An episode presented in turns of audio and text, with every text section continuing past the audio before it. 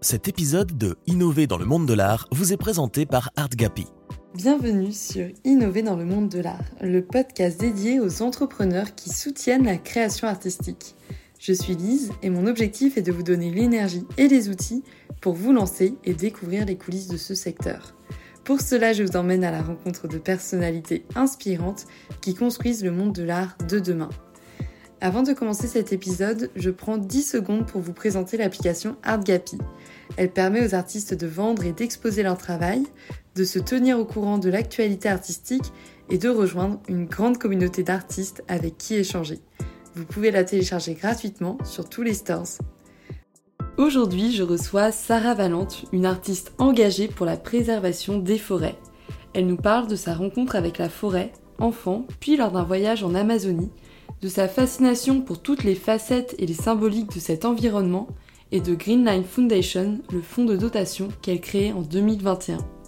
Avec Greenline Foundation, Sarah fédère les acteurs du milieu de l'art pour préserver et protéger les forêts. Cet épisode nous rappelle à quel point l'art a son rôle à jouer dans les enjeux écologiques. Il encourage aussi à utiliser sa notoriété pour s'engager et nous invite à prendre du recul et à penser sur le long terme. Bonne écoute eh bien, bonjour Sarah, comment vas-tu? Bonjour Lise, je vais bien, merci beaucoup. Bienvenue sur le podcast. Merci. Alors, euh, tu es artiste, tu as aussi un projet euh, tourné vers euh, la préservation des forêts. C'est vraiment les deux sujets dont on va parler principalement sur ce podcast.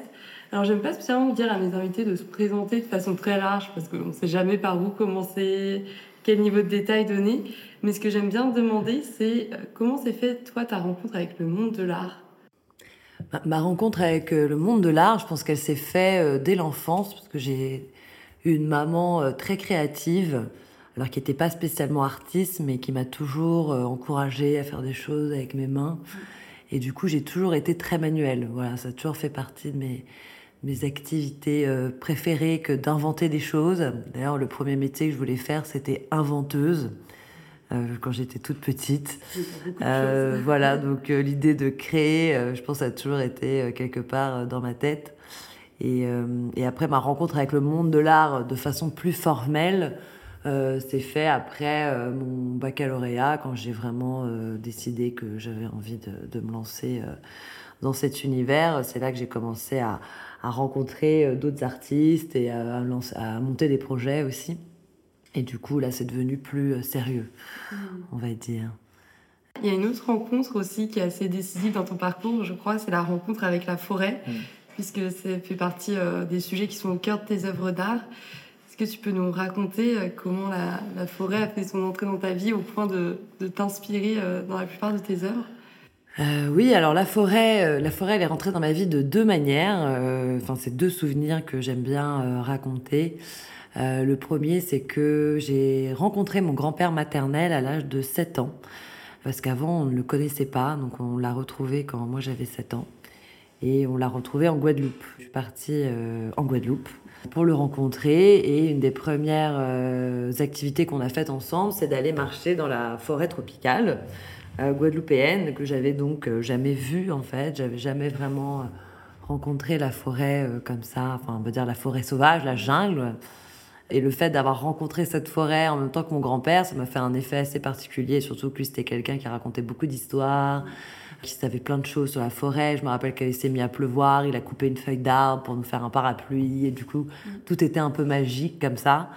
Euh, il venait d'ailleurs d'y avoir un ouragan euh, à cette époque, donc c'était à la fois euh, un paysage magnifique, mais aussi un paysage complètement dévasté, mais ça restait très très beau malgré tout. C'était ça ma première euh, rencontre avec la forêt.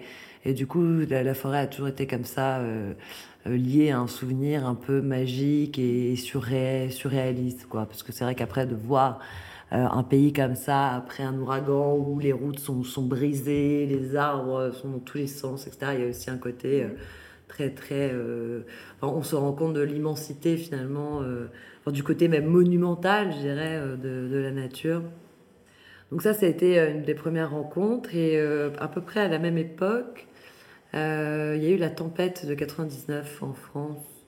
Chez mes parents, donc moi j'ai grandi en dehors de Paris, on avait la chance d'avoir des arbres qui avait plus de 300 ans, donc des arbres vraiment magnifiques. Et en fait, à, la tempête de 99, on a perdu 90% des arbres qu'on avait.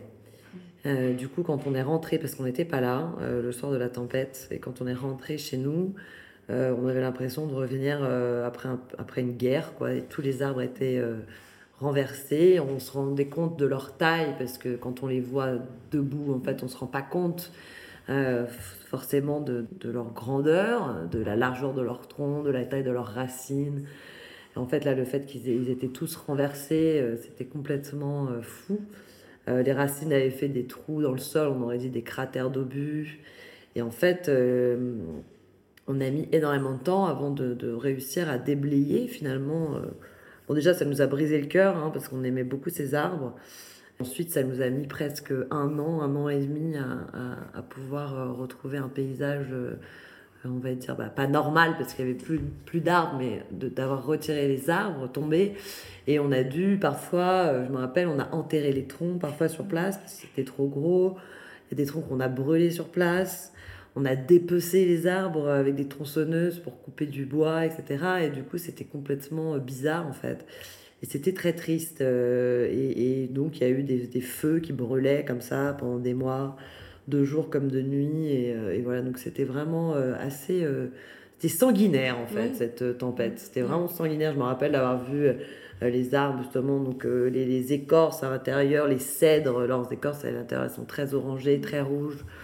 Donc du coup, du coup on avait l'impression que les arbres saignaient. du coup, c'était vraiment voilà, un paysage très, très, très étonnant. donc on se rend compte de la force de la nature, on se rend compte de la fragilité de la nature, on se rend compte à quel point c'est difficile de reconstruire euh, la nature en fait une fois qu'elle est détruite parce que c'est des choses qui mettent des centaines d'années à se reconstruire. Donc euh, il y a tous ces sentiments là qui m'ont pris en fait euh, déjà très jeune. Et ensuite c'était pas morbide parce que finalement la nature revient toujours. on se rend compte aussi à quel point bah, la, vie reprend dans la nature très vite. Donc ça c'est assez merveilleux. C'est le cycle de la vie, c'est le cycle de la nature. Et au contraire, moi, il y a quelque chose qui me rassure beaucoup dans la forêt, euh, qui est que finalement, la mort dans la forêt n'existe pas vraiment. Euh, dans la forêt, il y, a une renaissance perpétuelle, c'est-à-dire que ce qui est mort vient nourrir le vivant et reste comme ça dans une espèce de cycle qui semble éternel. Alors même s'il y a des grandes ères euh, géologiques, il, y a des, il y a des grandes périodes sur la, sur la planète où, même les végétations, les forêts ont pu changer, etc. Mais il y a quand même un sentiment, euh, quand on, va justement même dans les forêts primaires où j'ai eu la chance d'aller, euh, qu'il euh, y a un cycle comme ça qui se renouvelle en permanence, euh, que la forêt est la championne du recyclage aussi, puisque rien ne se perd, tout se transforme. Et du coup, c'est plus ce sentiment vraiment de, de, cycle de la vie qu'on apprend. Enfin, que moi, en tout cas, j'ai appris à cette époque-là avec cette tempête. Donc finalement, c'était pas du tout morbide, mais c'était que bah, c'est le cycle des choses, c'est le cycle de la nature, et que parfois les choses s'arrêtent, ils mm. recommencent, et, voilà. Et en tout cas, il faut jamais rien prendre pour acquis, parce que même les choses les plus euh, qui ont l'air les plus solides, finalement, sont parfois les plus fragiles aussi. Ouais, donc ça a été assez marquant, euh, j'ai l'impression, comme, euh, comme expérience. Mm. Et lorsque tu as créé, est-ce que la, la, forêt était tout de suite présente dans ta démarche artistique ou tu es revenu un petit peu plus tard? Alors moi j'ai commencé par la photo. Alors déjà enfant c'est vrai que je faisais des photos avec mes yeux. Alors ça je sais pas, il y a sûrement beaucoup d'enfants qui font ça, je sais pas, mais moi c'est vrai que j'avais toujours cette, euh, cette manie de prendre des photos et me dire ah, ça faut vraiment que je m'en souvienne, c'est super important. Et j'avais toujours des appareils photos, des caméras, j'ai commencé très jeune à filmer, tout ça, donc l'image a toujours euh, été dans ma démarche. Maintenant, euh, quand j'ai commencé vraiment à faire de la photo, j'ai commencé à faire de la photo documentaire, parce que quand on apprend la photo, moi j'ai vraiment fait l'apprentissage assez classique de commencer par la photographie argentique. Donc, euh, qui dit photographie argentique euh, dit 36 euh, poses par film. Donc, on fait des photos, donc on réfléchit un petit peu à ce qu'on fait.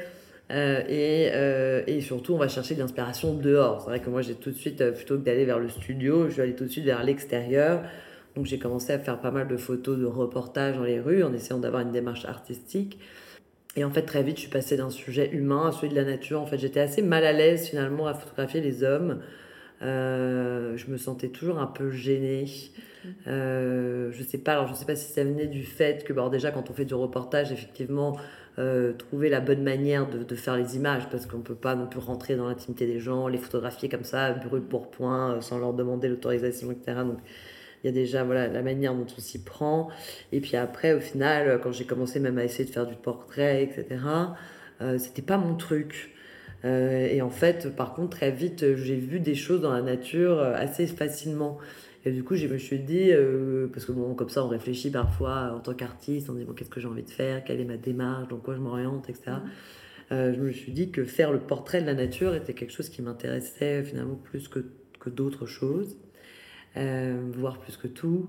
Et, et j'ai commencé à, comme ça à photographier la nature et à chercher dans la nature. Moi, j'ai toujours était sensible à la paraléidolie. La paraléidolie, c'est quand, par exemple, on regarde un ciel euh, et qu'on voit euh, un visage ou mm. euh, une plante apparaître dans les nuages, par exemple. Donc ça, c'est un phénomène qui s'appelle la paraléidolie. C'est le fait de voir des choses dans des formes.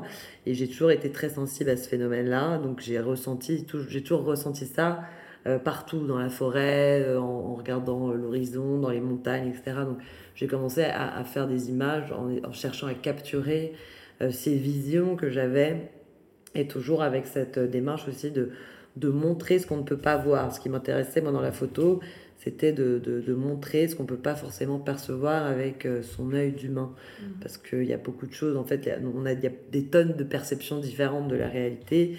Et euh, je donne un exemple, par exemple, avec un appareil photo, on peut photographier un ciel étoilé pendant une minute, par exemple. Et du coup, en une minute, la lumière va, va rentrer dans, dans, dans, l'appareil, enfin, va imprimer finalement la photo euh, sur la surface sensible. Et on, on peut capturer des choses qu'on ne voit pas à l'œil nu, c'est-à-dire des étoiles qu'on ne va pas voir à l'œil nu. On peut capturer des aurores boréales qu'on ne va pas voir à l'œil nu. Et du coup, la photographie, elle peut avoir ce, ce, ce talent finalement de nous montrer des choses qu'on ne peut pas, nous, juste avec nos yeux d'homme, on ne peut pas voir.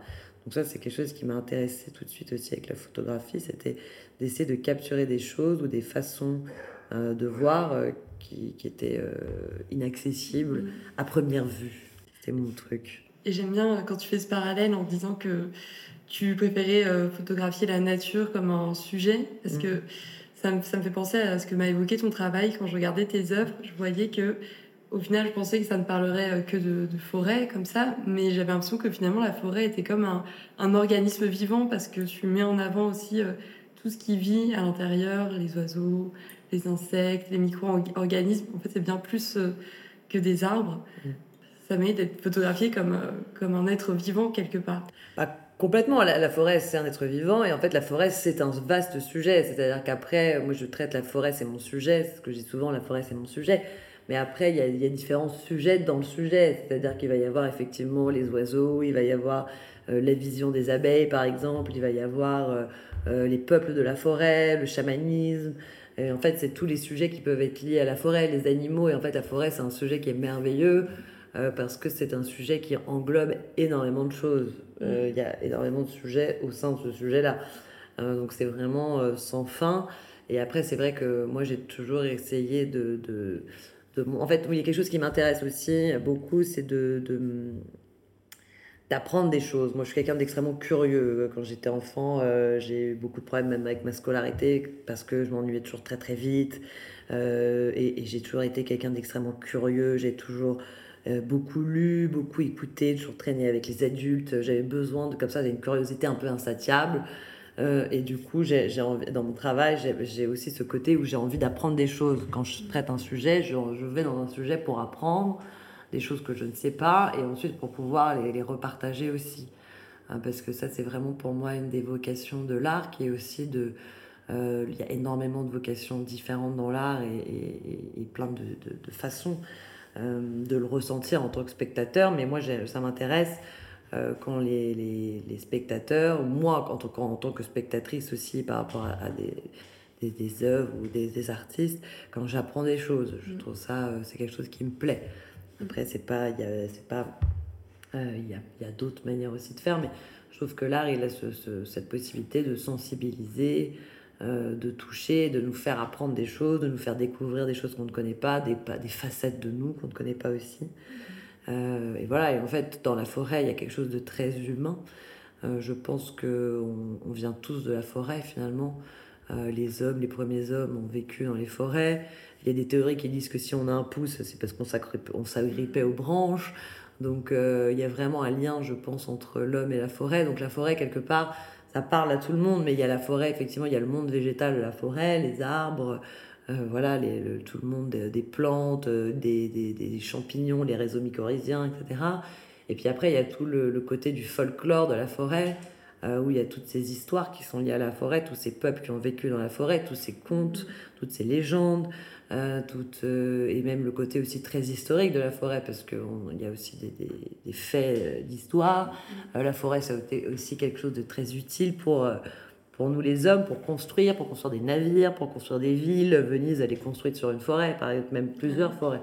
Parce que tous ces, tous, on dit souvent que Venise est construite sur une forêt, parce que bah, tous les pieux qui, qui, ont mm. constitué la, base de, la ville, finalement, sont des troncs d'arbres. Donc voilà, donc en fait, la forêt, euh, elle est euh, finalement un petit peu partout dans l'histoire des hommes, euh, à la fois dans le folklore, à la fois dans l'utilité qu'on en a. la moitié étant tous les médicaments, de, originairement les, molécules viennent de, même si aujourd'hui on les reproduit synthétiquement, mais à la base ça vient quand même la plupart du temps, peut-être pas à 100%, mais au moins à 80% des plantes et du monde végétal. Donc finalement, euh, voilà, la forêt elle est partout dans notre quotidien, donc elle nous parle, elle peut à tous nous parler d'une manière ou d'une autre aussi. Quoi. Tu dis qu'on vient tous de la forêt. La forêt, je crois qu'elle recouvre une grande partie de la surface de la planète. Je ne sais pas si tu saurais me dire combien à peu près. Les chiffres aujourd'hui disent que la forêt recouvre 30% de la planète et qu'à l'époque, elle recouvrait 50% de la planète. Alors après, c'est toujours pareil qu'à l'époque, etc. Mais ça montre en tout cas que la forêt, elle, elle est en déclin. C'est ça. Et en même temps, c'est quand même à l'origine une grande surface de la planète euh, qui est recouverte de ça. Mais nous, dans nos environnements urbains comme ça, je pense qu'on est beaucoup à se sentir déconnecté de, de cette forêt. Est-ce que c'est quelque chose aussi que tu essayes de faire dans ton travail, de, de, remettre la forêt un peu plus au premier plan, euh, plutôt qu'elle soit euh, dissimulée dans, dans les campagnes ah bah complètement, c'est sûr que dans mon travail, pour moi, la forêt, euh, elle a le devant de la scène. Encore une fois, après, il y a plein de sujets euh, au sein de la forêt, mais euh, évidemment, j'essaie de, ramener la forêt sur, sur le devant, voilà, de, de, de, la montrer le plus possible, et en tout cas de reconnecter les gens à la forêt, à cette idée de la forêt, et à ce que la forêt nous, inspire, et, et à quelle place elle a aussi dans notre imaginaire. Euh, après, c'est vrai que dans les villes aujourd'hui, on a oublié euh, la place de la forêt parce que par définition, euh, pour créer des villes, on a détruit la forêt, bétonné.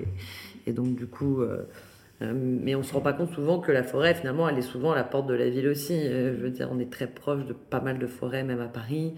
Et c'est très facile, finalement, d'aller marcher en forêt. Alors après, c'est toujours pareil, il y a forêt et forêt.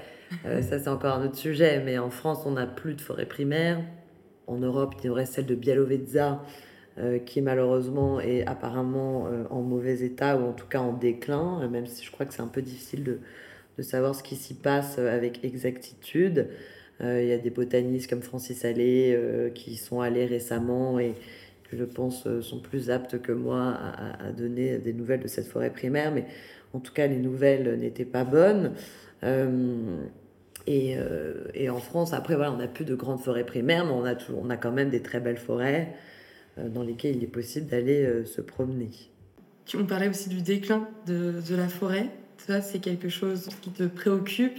Et c'est de là dont est le projet Green Life Foundation, c'est ça? Donc oui, donc le déclin de la forêt, c'est vrai qu'il est préoccupant. Il y a les forêts qui sont en déclin parce qu'elles sont fragilisées par le réchauffement climatique, par les maladies, par euh, tout un tas de choses. Et puis, au-delà de ça, il y a les forêts qui sont euh, détruites sciemment et volontairement par la main de l'homme. et, c'est dramatique finalement de voir à quel point bah, les forêts disparaissent et, à quelle vitesse, parce qu'on parle, je crois, d'un terrain de football par minute qui disparaît dans le monde voilà, de, forêts, notamment dans les zones tropicales. Donc c'est extrêmement préoccupant. Euh, la forêt amazonienne aujourd'hui, elle est à un point de bascule puisqu'on dit que euh, si euh, la température continue à augmenter, elle pourrait vivre un, processus de désertification et de savanisation et donc finalement bah, s'éteindre peu à peu et s'assécher. Et en fait, on n'est pas du tout capable aujourd'hui de, savoir les conséquences que ça aurait sur le climat mondial si ces grandes forêts-là, euh, tropicales, venaient à disparaître. On sait que ça créerait beaucoup de déséquilibres, mais je pense qu'on n'est pas capable de mesurer à quel point euh, ça serait euh, dramatique pour, pour l'humanité et pour les cycles de, de, vie sur Terre. Donc c'est pour ça effectivement moi en fait moi donc moi ce qui s'est passé c'est que j'ai fait un voyage mmh. grâce donc à, à l'art finalement et donc au fait que je me sois inspirée de la forêt dans, dans, mes sujets mon rêve, c'était d'aller en Amazonie. J'avais cette espèce de but ultime euh, d'aller voir cette forêt. Euh, et finalement, je pensais qu'aller voir l'Amazonie, ça allait être une fin en soi. Et en fait, ça a été l'ouverture de quelque chose de nouveau. Et ça a été le début d'autre chose. Euh, et donc, en arrivant dans cette forêt, déjà, ma première réaction, ça a été de pleurer. Donc, je me suis dit après, est-ce que j'ai pleuré parce que j'étais fatiguée? J'avais fait un énorme voyage pour arriver là, etc. Mais en fait, après, j'ai compris que j'avais, été touchée par la beauté de cette forêt, que c'était vraiment juste trop beau. Donc, euh, j'avais eu ce sentiment euh, euh, comme ça de, de, grande émotion touchée par cette beauté et aussi par le fait que de voir une forêt primaire, c'est très émouvant parce qu'on a l'impression de remonter dans le temps. quand on est enfant, on a tous cette envie d'avoir ce pouvoir magique, de pouvoir remonter le temps ou d'aller dans le futur, etc. Mais en fait, aller en Amazonie, c'est un peu ça un petit peu revenir dans un temps où l'homme euh, n'avait pas encore euh, influé, enfin en tout cas eu cette influence sur la nature. On a vraiment l'impression de revenir à la nuit des temps, à l'origine du monde. Euh, et ça, c'est très très émouvant. Moi, j'ai vraiment eu ce sentiment de remonter le temps, d'être dans, dans un endroit aussi bah, où il y a finalement très très peu d'hommes, très peu de, de... Il n'y a pas de voiture, évidemment, il n'y a pas de ville, etc. Mais au-delà de ça, cette présence humaine quasiment inexistante aussi, c'est quelque chose d'assez euh, surprenant. C'est un peu comme d'aller au pôle Nord, finalement, où il n'y a rien. Donc là, on sent ce, voilà, cette présence et euh, cette omniprésence de la nature et, qui est très forte. Après ça, j'ai vu aussi euh, certaines zones de la forêt, puisque donc j'ai fait un long voyage. Je suis allée jusqu'à la réserve des Satere Maui, qui est un peuple de l'Amazonie, qui sont les gardiens de la plante du guarana d'ailleurs. Et du coup, en allant sur ces territoires, euh, on a fait beaucoup de bateaux, parce qu'on se déplace beaucoup en bateau euh, dans, dans, la forêt amazonienne, surtout pendant la saison des pluies. Et en fait, en se déplaçant en bateau, à un moment, j'ai vu des cargos entiers partir, chargés de bois et donc d'arbres. Et donc, c'était à se demander d'ailleurs comment les bateaux flottaient. Ça, c'est, on se demande toujours comment les avions volent, mais c'est pareil. Moi, je me demande comment les bateaux flottent parfois quand ils sont autant chargés, euh, avec autant de, de, de troncs.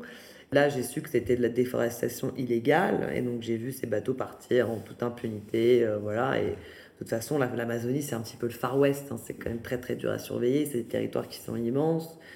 Euh, et puis, euh, il y a forcément aussi de la corruption, des choses qui font que ce, genre de, de, situations peuvent se produire. En rentrant, enfin même en étant là-bas, je me suis dit, il faudrait que je trouve un moyen pour m'engager en tant qu'artiste et pour aller plus loin, finalement. Quand je suis rentrée, j'ai eu envie de, de de rejoindre un projet, de me lancer euh, dans une nouvelle aventure. Donc j'ai regardé autour de moi les structures et je trouvais pas spécifiquement de structures qui euh, alliaient l'art et la préservation de terrains concrètes. C'est-à-dire qu'il y avait des structures qui existaient très bien, qui faisaient de la sensibilisation euh, grâce à l'art, qui faisaient des expositions sur la thématique de la nature. Mais moi, ce que j'avais envie, c'était de, de, trouver euh, un moyen d'utiliser l'art comme un levier d'action concret pour mener des actions de terrain et, euh, et euh, in fine même faire du rachat de parcelles pour protéger des zones forestières. Donc ça c'était la première idée. J'étais aussi à l'époque un peu déprimée parce que je me disais que, enfin j'avais ce sentiment que finalement tout ce qu'on voyait dans les médias, alors ça a beaucoup changé quand même hein, le paysage médiatique depuis et heureusement parce qu'il y a des super, maintenant il y a Vakita, il y a plein de de médias comme ça, ou Blast, qui, qui font des sujets sur l'écologie, qui vont plus loin. Et, mais à l'époque, j'avais l'impression que c'était toujours très culpabilisateur, très déprimant, très pessimiste. Mm. Euh, voilà, j'avais l'impression que l'écologie était réservée aussi à une espèce de de microcosme, que c'était, je que c'était assez finalement fermé, quoi, qu'on pouvait pas être un citadin et écolo. Enfin, il y avait mm. plein de contradictions comme ça. scientifique peut-être aussi. Ouais, que c'était très, c'était très culpabilisateur en fait. J'avais l'impression qu'on culpabilisait beaucoup finalement les gens, mais qu'on nous donnait pas vraiment de solution. Et, et, et, j'étais aussi assez euh, surprise par euh, l'indifférence. Euh, ça, je pense que c'est quelque chose qui est très marquant toujours aujourd'hui. Hein. on a un peu l'impression de vivre dans une indifférence générale aux choses. Et du coup, moi, je me suis dit, bon, bah, moi, j'ai été touchée par la forêt, j'ai pleuré, donc j'ai été touchée dans mon fort intérieur. Et en fait, c'est à la suite de ça que j'ai voulu euh, m'engager et faire quelque chose. Donc je me suis dit, en fait, finalement, euh, pour qu'on ait envie de protéger quelque chose, il faut qu'on soit touché par, par cette chose-là. Euh, quand on en tombe amoureux, on a forcément envie de protéger la personne dont on est amoureux. Donc je me suis dit que finalement, la, priorité, si on voulait vraiment que les choses changent, c'était que les gens soient sensibilisés à un sujet euh, et, euh, qu'ils soient touchés dans leur fort intérieur. Et quel meilleur moyen pour ça que l'art finalement Parce que bon, euh, voilà, l'art, ça a quand même ce talent justement de pouvoir réveiller des émotions. Et quand je dis l'art, je parle, je parle de l'art plastique évidemment, mais je pense aussi au théâtre, à la littérature, à la musique, toutes ces toutes ces formes d'art finalement qui peuvent voilà à un moment donné rencontrer la sensibilité des gens.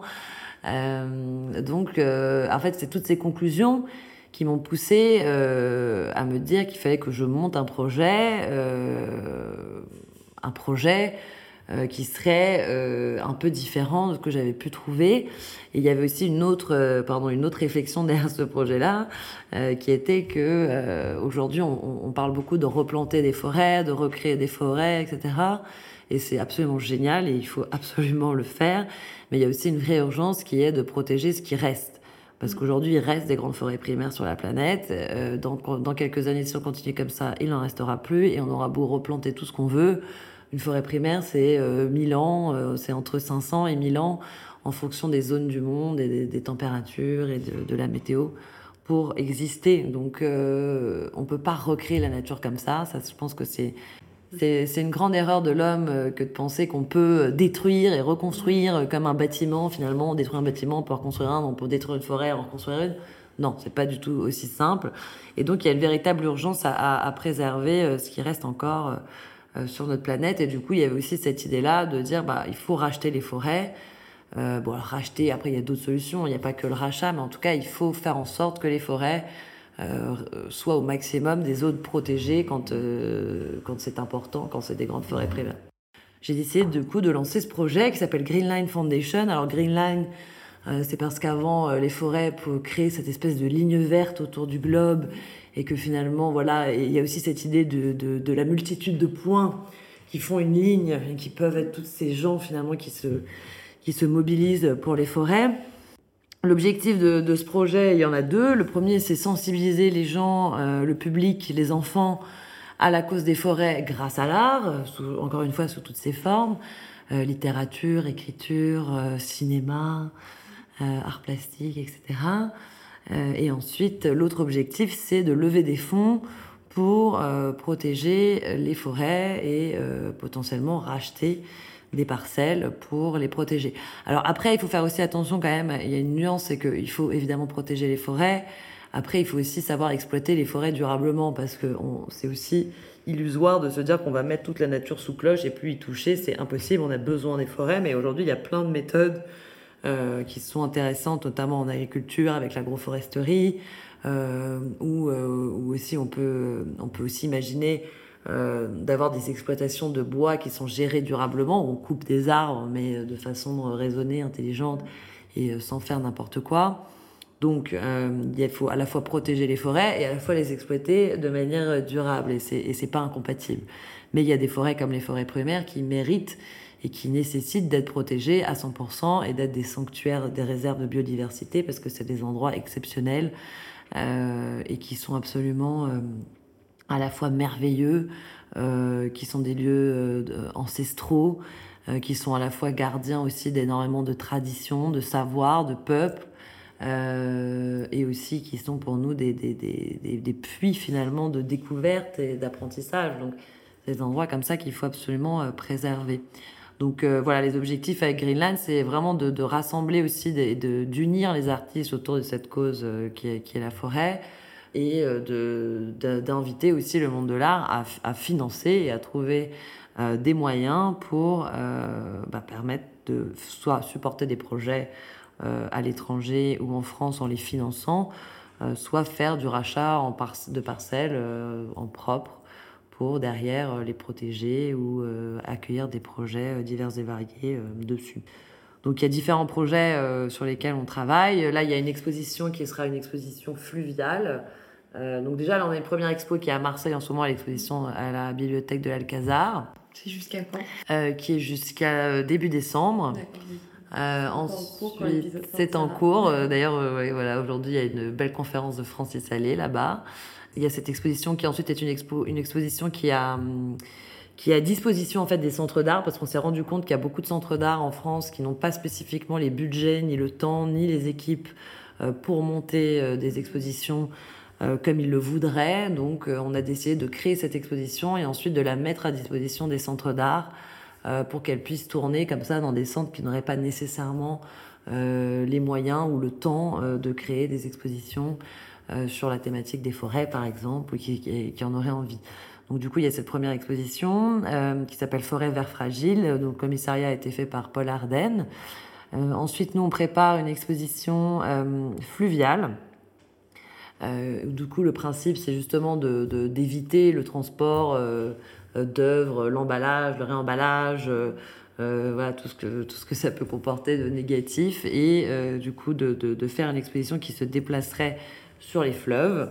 Cette exposition, elle commencerait sur le canal du Midi en avril ou en septembre de l'année prochaine. On est en train de voir pour la date. Euh, donc ça, c'est une exposition là qui aura vocation à se déplacer. Et j'aime bien, ce que j'aime bien dans cette exposition aussi, c'est que finalement, quand on sera sur le pont supérieur du bateau, l'extérieur devient mm. aussi une œuvre d'art. Donc la nature finalement devient et, change à chaque fois. Et donc on invitera les enfants à reconnaître les espèces d'arbres, à observer ce qu'il y a autour d'eux, les oiseaux, est-ce qu'il y a des oiseaux, est-ce qu'il n'y a pas d'oiseaux, est-ce qu'il y a des fleurs, est-ce qu'il n'y a pas de fleurs. Et du coup, en fait, au sein d'une exposition, ils vont être plongés aussi dans des environnements euh, naturel. Donc ça, c'est quelque chose que, que j'aime bien. C'est nature-culture, euh, clairement. Ouais, exactement. Mm. Et puis de savoir aussi réobserver en fait ce qu'il y a autour de nous. À un moment je me disais, ça serait trop sympa d'emmener les enfants faire des balades botaniques dans Paris et de leur montrer la petite fleur. Il est... Moi, j'ai toujours été bouleversée quand je vois une fleur qui pousse au milieu du macadam. On ne sait pas d'où elle sort. Ou alors, parfois, il y a des, des, des fleurs même qui poussent sur les les panneaux de rue, ça m'est mm. déjà arrivé de voir ça. je me dis, mais ça, c'est génial, on a envie de savoir quelles sont ces espèces de fleurs, etc. En fait, il faut aussi apprendre à réobserver, parce qu'on disait qu'en ville, il n'y a pas de nature, etc. Mais il y en a quand même un petit peu.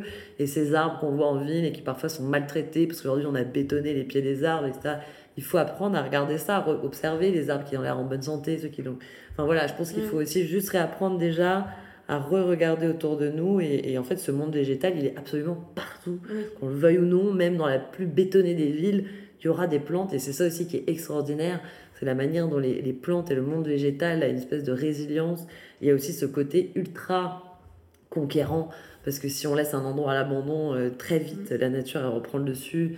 Et la manière dont les graines, elles arrivent à se déplacer, ça c'est extraordinaire aussi, le fait qu'elles se déplacent avec, euh, par, grâce aux oiseaux, grâce au vent. je veux dire, quand on commence à s'intéresser aux graines aussi, c'est sans fin. Ça, c'est un sujet, moi, c'est un sujet que je voulais aborder aussi dans mon travail. Euh, je pense que c'est pour bientôt, mais les graines, il y a des trucs. Il y a des graines qu'on appelle par exemple les graines pyrophytes, qui sont des graines qui dorment dans le sol de la forêt et qui se réveillent que le, jour où la forêt a brûlé. Et le ah jour où la forêt a brûlé, les, ces graines-là se mettent à, à pousser parce qu'elles sont là pour ça. il y a, voilà, il y a énormément comme ça de, détails qui sont juste, euh, juste trop, trop intéressants. Donc avec Greenland, on a ces, ces deux expositions-là. Et ensuite, on, on, soutient un projet qui s'appelle The Feral, qui a été lancé par deux artistes, Fabien Giraud et Raphaël Siboni, sur le plateau de Mille Vaches. Et là, ce projet, moi, j'aime beaucoup parce que c'est vraiment un projet qui rassemble énormément de de, choses euh, qui, qui, sont euh, au cœur de l'émission de Green Line, à savoir que l'idée c'est de racheter 50 euh, hectares de forêt qui aujourd'hui sont complètement morcelés. Donc il y a des, petits morceaux, des morceaux un peu plus gros, mais il y a, des, il y a surtout des parcelles qui ont été en, coupe rase, donc dans lesquelles, sur lesquelles il ne reste plus rien. Il y a des parcelles qui ont été laissées à l'abandon. il y a des parcelles qui sont futées. Donc il y a différentes typologies de, de terrain. et l'idée c'est de les rassembler pour recréer donc une forêt de 50 hectares et euh, d'inviter des artistes chaque année, euh, un artiste par an, euh, dans, dans, un processus qui s'appellera des époques, donc année 1, époque 1, etc., à intervenir sur le territoire et à penser des œuvres dans cette forêt. qui, dans un monde idéal, auront en plus une vocation entre guillemets environnementale, ou en tout cas qui n'auront pas évidemment d'impact négatif sur la forêt, mais qui pourront même avoir un impact positif. Et tout ce, et donc, tout ce processus est, un, est une résidence d'artistes sur 1000 ans. Qui est le temps qu'il faut pour recréer une forêt primaire. Euh, en Europe, et après on dit entre 700, 800, 1000 ans, ça dépend des températures, comme je disais tout à l'heure. Mais donc en tout cas, 1000 ans, on aura, il y a une forêt primaire qui, sera euh, reconstruite. Et euh, tout ce projet, en fait, sera capté par une intelligence artificielle qui sera mise en place donc, par Raphaël Sibonnier et Fabien Giraud, parce que ça, c'est leur travail à eux, de mettre en fait cette intelligence artificielle au départ du projet en place et qui, elle, captera finalement ce projet qui s'appelle The Feral sur Milan et qui, du coup, sera le seul témoin euh, de cette aventure euh, tout au long euh, de, de, son histoire et qui, derrière, en plus de ça, interagira et, sortira aussi, elle, des, des, des, façons finalement de comprendre ce qui se passe. en fonction de ce qu'on lui donnera comme base. Quoi. Donc ça, mm. c'est tout le travail des artistes aussi derrière. Euh, c'est assez pointu, mais en tout cas, l'idée est très jolie, je trouve, parce que euh, c'est vraiment l'idée que déjà des artistes se mobilisent pour racheter euh, des territoires et les protéger. Ça, je trouve que c'est vraiment essentiel. Aujourd'hui, c'est l'idée de confier finalement à des artistes sur une très longue période et de permettre aux, artistes à la fois de s'inspirer d'un sujet et en même temps d'en faire un lieu de travail et aussi d'avoir un impact positif sur leur environnement. Et du coup, après, c'est un endroit aussi euh, où, à, terme, il y a la vocation de faire des conférences, des résidences, et donc d'avoir aussi tout un côté sensibilisation, éducation. Euh, je crois qu'ils ont même l'envie de faire une école à terme. Donc voilà, il y a aussi tout ce côté euh, que je trouve très intéressant. et du coup, j'aime beaucoup ce projet. Donc avec Rilia, on a décidé aussi de, de s'engager aux côtés de, de, The Feral et de ses artistes pour les aider voilà, dans, dans, ces premières années. Et j'espère sur toute la durée euh, de ce projet, c'est sur une très, très longue période. et euh... on n'a pas l'habitude de penser. Euh, bah, c'est ça, mais aujourd'hui, c'est ça qu'il faudrait revoir. En fait, aujourd'hui, il faudrait revoir le temps, enfin, il faudrait revoir les choses sur le temps long, c'est-à-dire le temps des forêts. Euh, nous, on a tendance à voir les choses à l'échelle de notre vie, mm. mais au final, on voit bien ce que ça a donné. C'est catastrophique. Et je pense qu'il y avait quelque chose. Un peu, je vais faire un peu un saut sur un autre sujet, mais aujourd'hui, parfois, je me dis, mais finalement, la monarchie, elle avait peut-être un seul avantage qui était qu'il y avait quand même cette envie de pérenniser son royaume mm. et de penser à ses descendants et de penser, je veux dire, quand on voit qu'il y a des royaumes comme en Égypte qui ont duré, qui ont, plus de 3000 ans, enfin, il, y a des, il, y a des, il y a des civilisations comme ça qui se sont étendues sur des milliers d'années. Mm. Et ben, je me dis, mais qu'est-ce qu'ils avaient de plus que nous, on n'a pas? Euh, et en fait, je me suis dit peut-être que c'était cette idée de, de, de devoir pérenniser les choses et de devoir toujours penser que derrière, il va y avoir des héritiers, des descendances, euh, un peuple, euh, voilà, et qu'il fallait quand même préserver ses ressources un maximum. Et finalement, euh, finalement dans l'histoire, on voit que certains, certains rois, certains, certains peuples ont protégé des zones naturelles aussi dans le but comme ça de, préserver leurs ressources sur le long terme. Donc bon, c'est un peu un, une, une, diversion, une divergence que j'ai fait là. Et en tout cas, je trouve que c'est intéressant parce que c'est vrai qu'aujourd'hui, je trouve qu'on a tendance à penser vraiment à court terme, euh, alors qu'on devrait recommencer à penser sur le long terme parce que là, il s'agit de réparer la Terre finalement. Euh, de réparer, parce qu'en plus on sait que c'est possible, c'est ça qui est, qui est génial. C'est que de toute façon, la Terre, avec ou sans nous, à un moment donné, elle va, elle va se re-réguler. C'est l'histoire de la vie, ça a toujours été comme ça. Il y a toujours eu des époques sur Terre, il y a toujours eu des extinctions, des choses qui sont mortes, des choses qui sont, qui sont apparues, des évolutions, etc. Euh, maintenant, si nous, en tant qu'être humain, on souhaite continuer à l'habiter, euh, il faut vraiment qu'on lui permette de se régénérer et, qu'on arrête là de, de, faire n'importe quoi, mm. Voilà, donc en tout cas, ce projet de The Feral, je le trouve magnifique parce que je pense que c'est un projet euh, qui peut être aussi, qui peut devenir un exemple. ça peut être un premier projet derrière peut donner naissance à d'autres euh, d'autres lieux dans le monde euh, sur le même principe. Donc c'est pour ça que je l'aime beaucoup. Et, euh, et, voilà, et là avec Greenland, on aimerait cette année aussi lancer le comité artistique de la forêt française. Nous, on s'est beaucoup inspiré de, de l'histoire des peintres de Barbizon, qui est une très belle histoire. car c'est donc le peintre Théodore Rousseau qui a mobilisé à l'époque les artistes peintres, aux artistes même de, de, de, Barbizon, qui étaient donc dans ce village dans la forêt de Fontainebleau et qui ont commencé à se révolter contre l'exploitation de la forêt de Fontainebleau, ont commencé à planter des pins. Donc eux, ils arrachaient les pins qui ont planté euh, dans la nuit et ils ont commencé aussi à s'opposer au fait qu'on coupait les arbres pour, euh, pour, pour diverses, euh, diverses raisons.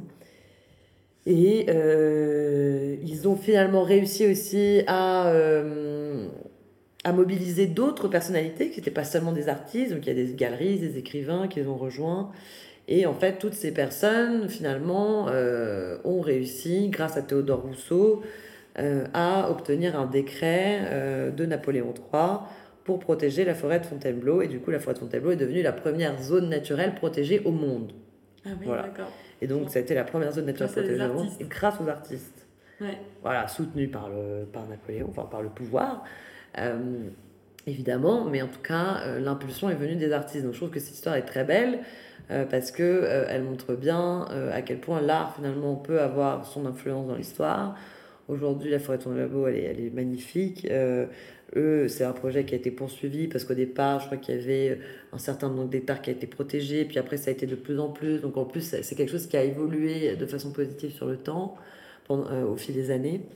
et du coup, je trouve que cette histoire est très belle. Et en fait, aujourd'hui, on devrait se réinspirer de ça. Donc, ils avaient créé à l'époque, eux, le comité artistique de la forêt de Fontainebleau, et du coup, nous, pour s'inscrire dans cette histoire, on aimerait créer aujourd'hui euh, le comité artistique de la forêt française et rassembler à la fois des artistes, mais aussi des gens, des acteurs du monde de l'art, euh, des scientifiques, euh, toute personne finalement qui a envie de s'engager pour la cause des forêts dans un comité pour voilà, essayer de mener à bien des actions concrètes, dont des rachats de parcelles ou alors des actions de terrain quand il faut agir pour voilà, protéger des forêts, parce que parfois il y a des urgences quoi, qui, sont, qui sont là, comme la forêt d'Anglet en ce moment, euh, où euh, il faut euh, se mobiliser pour protéger cette forêt. Donc ça veut dire voilà, pouvoir proposer à des artistes d'y faire des performances, d'essayer d'attirer finalement l'attention sur un sujet et d'essayer de le faire de façon poétique et artistique et, et, pédagogique aussi. voilà. Donc du coup on a plein plein de, plein de perspectives et ce qui est beau aujourd'hui c'est qu'on on sent quand même que les choses change et que euh, l'art devient de plus en plus un moyen euh, de sensibiliser et d'attirer l'attention de façon poétique et non violente aussi. Mm. C'est ça, et c'est pour ça aussi que j'avais envie de t'interviewer parce que des fois on sous-estime beaucoup le rôle des artistes ou des esthètes dans euh, l'écologie, le fait qu'il puisse avoir un impact euh, sur la société, alors qu'en fait c'est quelque chose qui est vraiment possible. Tu as parlé de l'exemple des, des, peintres de Barbizon, tu parles de ce que tu fais, et l'art peut être un véritable moyen d'action pour entraîner euh, des, des, changements aussi. Et donc concrètement, quand on est artiste, ou quand on est un professionnel ou une professionnelle du milieu de l'art, comment on peut bah, soit s'engager auprès de Greenland Foundation ou de manière plus générale Comment on peut s'engager pour euh, préserver les forêts, l'environnement ah, Il y a plein de façons de faire. Pour rejoindre Greenland Foundation, on va lancer un manifeste cette année, donc euh, les gens pourront nous rejoindre à travers ce manifeste. Et, euh, ensuite, en tant que galeriste, on propose bah, des partenariats. Enfin, après, il y a plein de choses qu'on fait, soit organiser des expositions avec ces galeries pour, voilà, on fait des expositions collectives avec des artistes. Et derrière, on demande aux galeries et aux artistes de se mettre d'accord sur un pourcentage que les deux ont envie de reverser parce que c'est pareil, ça, je pense que c'est très important de mobiliser les artistes, mais aussi de mobiliser le monde de l'art. que si un artiste donne 10% sur une œuvre qu'il vend, ça me paraît normal que la galerie donne aussi 10%. Et je trouve que c'est intéressant d'engager les gens de façon mutuelle comme ça. Euh, sur le sujet. Donc, nous, travailler euh, avec des personnes qui ont envie de, s'engager, en fait, c'est un peu aussi au cas par cas, mais on va dire qu'il y a plein de façons de faire. Euh, ensuite, euh, quand on est garé, c'est qu'on veut s'engager. Je pense qu'il y a, une, il faut quand même faire attention un peu à sa pratique. C'est-à-dire que l'art, ça peut être aussi un monde très polluant. Euh, donc on pense bah, au transport, aux emballages, à toutes ces choses-là. Euh, essayer de, voilà, de, changer ses pratiques, même si on sait très bien que c'est très compliqué d'être parfait et la personne parfaite n'existe pas. Et le, zéro déchet est très difficile à atteindre. Mais voilà, déjà d'avoir un peu ces problématiques, de commencer à y réfléchir, de voir comment est-ce qu'on peut améliorer les choses. Euh, ça.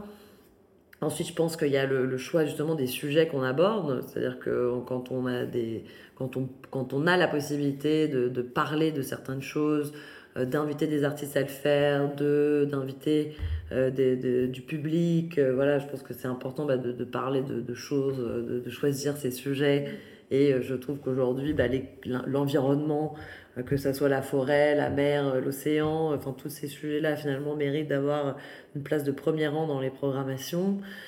Ça, c'est sûr. Et ensuite, je pense qu'il faut aussi se servir de la portée de sa voix. Donc aujourd'hui, les artistes, mais pas que les artistes d'ailleurs, parce que par exemple, je pense souvent aussi aux sportifs. Euh, pour moi, les sportifs de haut niveau, c'est des artistes d'une certaine manière. Les grands chefs, c'est des artistes d'une certaine manière. Moi, pour moi, être artiste, c'est à partir du moment où on a fait les choses indifféremment, euh, euh, ou, qu'on a fait d'une chose une passion absolue, on est une forme d'artiste. Mm. Voilà, c'est pas juste être avec un pinceau, euh, d'être un artiste pour moi.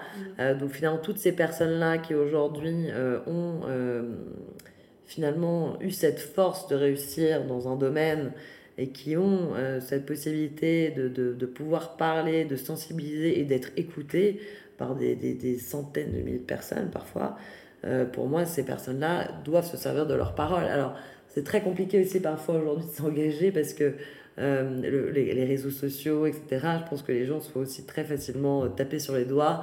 Et euh, voilà, si on est un acteur et qu'on dit bah, il faut protéger la forêt, on va dire oui, mais toi tu prends l'avion, donc tais-toi, t'as pas de leçon à donner. Bon, ça c'est complètement, je trouve, anti-constructif. ouais, parce que parce qu'en vrai, encore une fois, personne n'est parfait, quoi. Et c'est pas en... Il y a quelque chose aussi, moi, que je trouve très dommage aujourd'hui, c'est que je trouve qu'on s'oppose beaucoup. C'est-à-dire qu'on est toujours en train d'opposer les sujets, les uns, on s'oppose tous les uns avec les autres, alors qu'aujourd'hui, la vraie solution, ça serait d'essayer de marcher ensemble dans une même direction. Euh, c'est pas en disant euh, c'est de la faute de telle personne, et voilà. En fait, en vrai, aujourd'hui, personne n'a la solution miracle. On sait pas, on sait pas où est-ce qu'on va, on sait pas ce qu'il faut, enfin, on sait ce qu'il faut faire, mais on sait pas comment on peut y arriver comment mettre les choses en place, etc.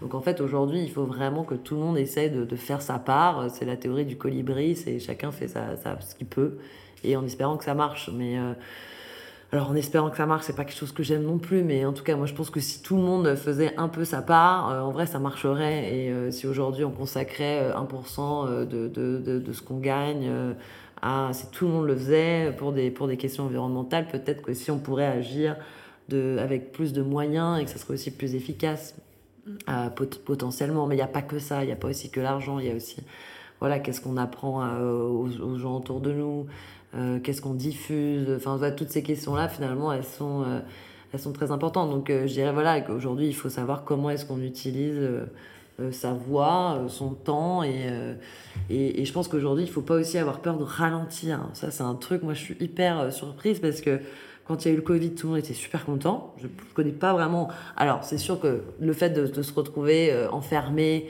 avec des mots d'excuses pour sortir s'acheter une baguette de pain, tout ça, c'était complètement absurde et que tout ça, ça a été quelque chose qui a pu être hyper mal vécu.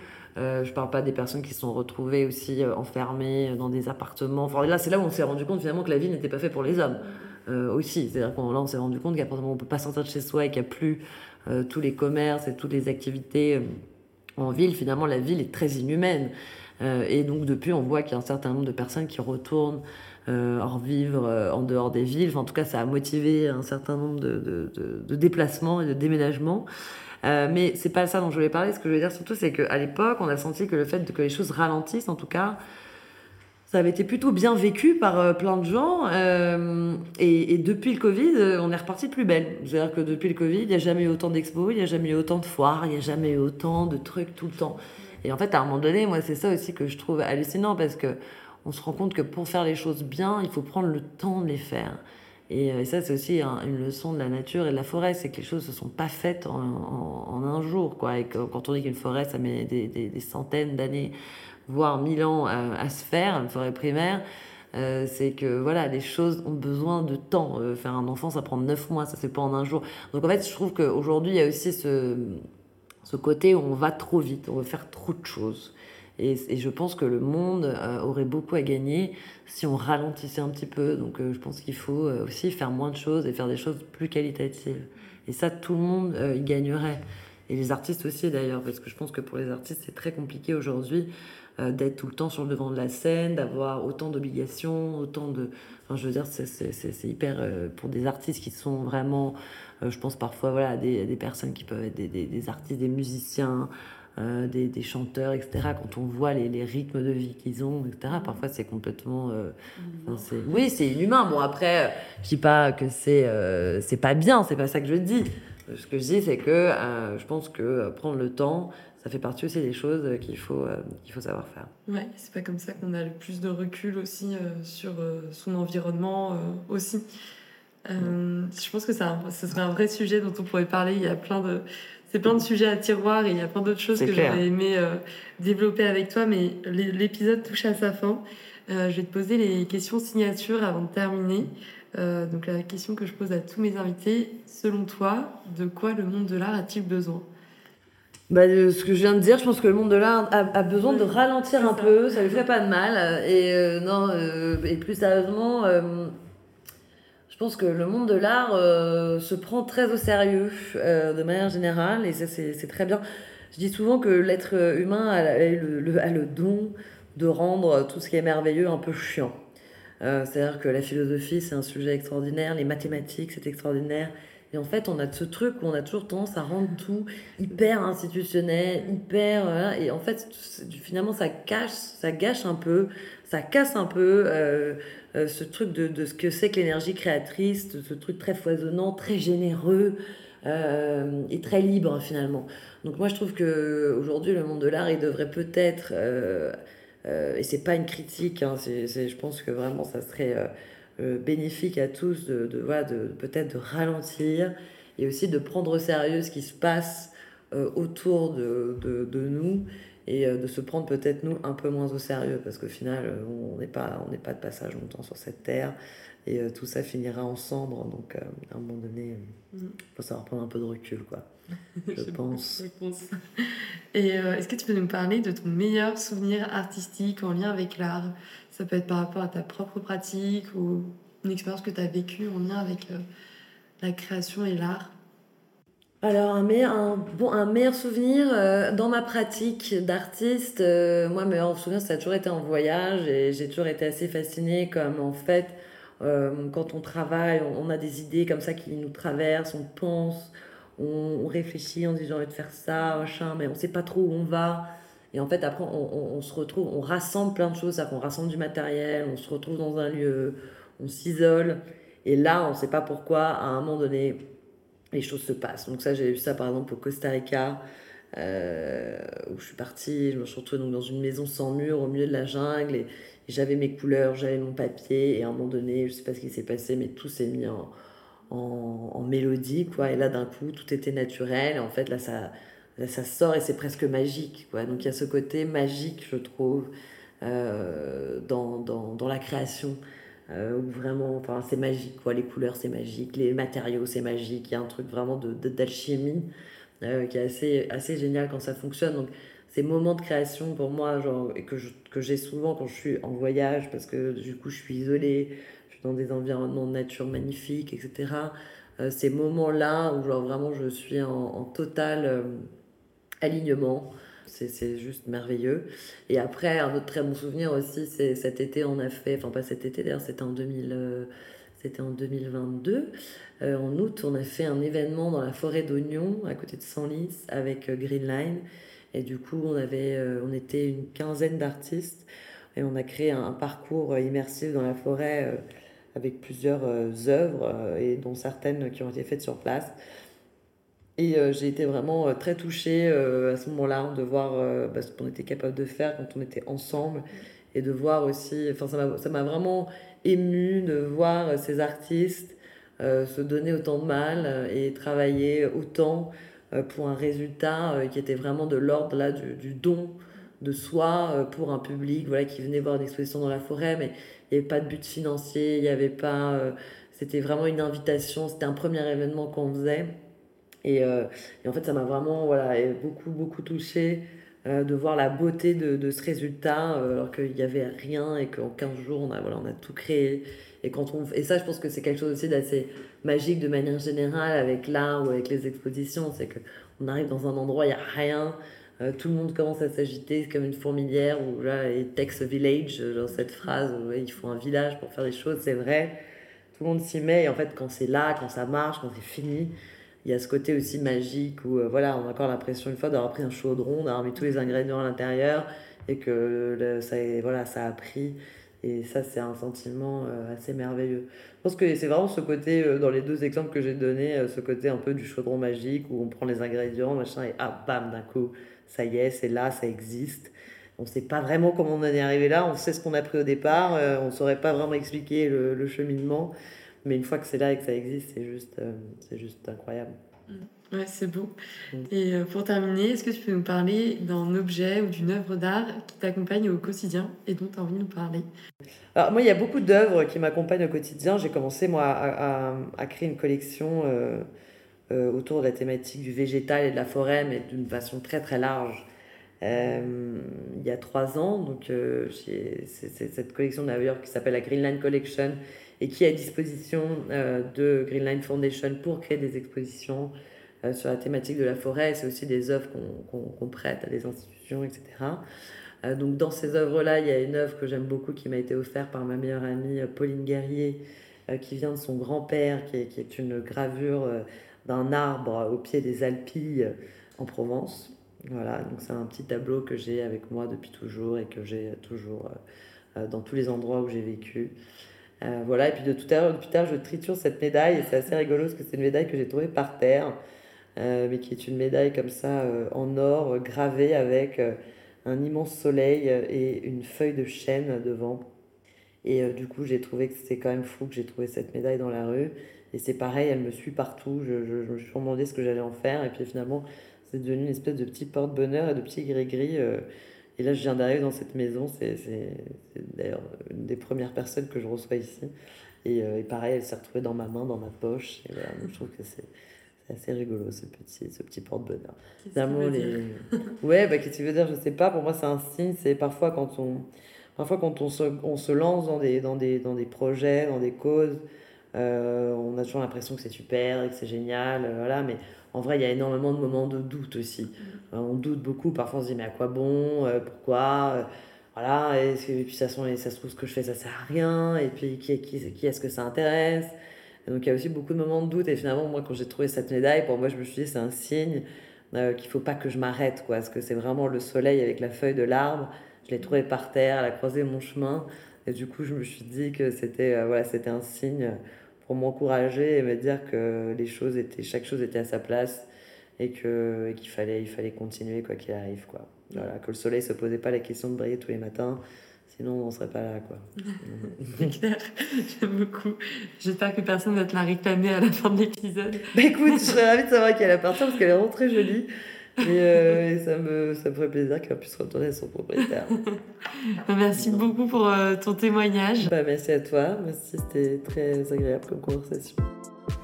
Merci beaucoup d'avoir écouté cet épisode.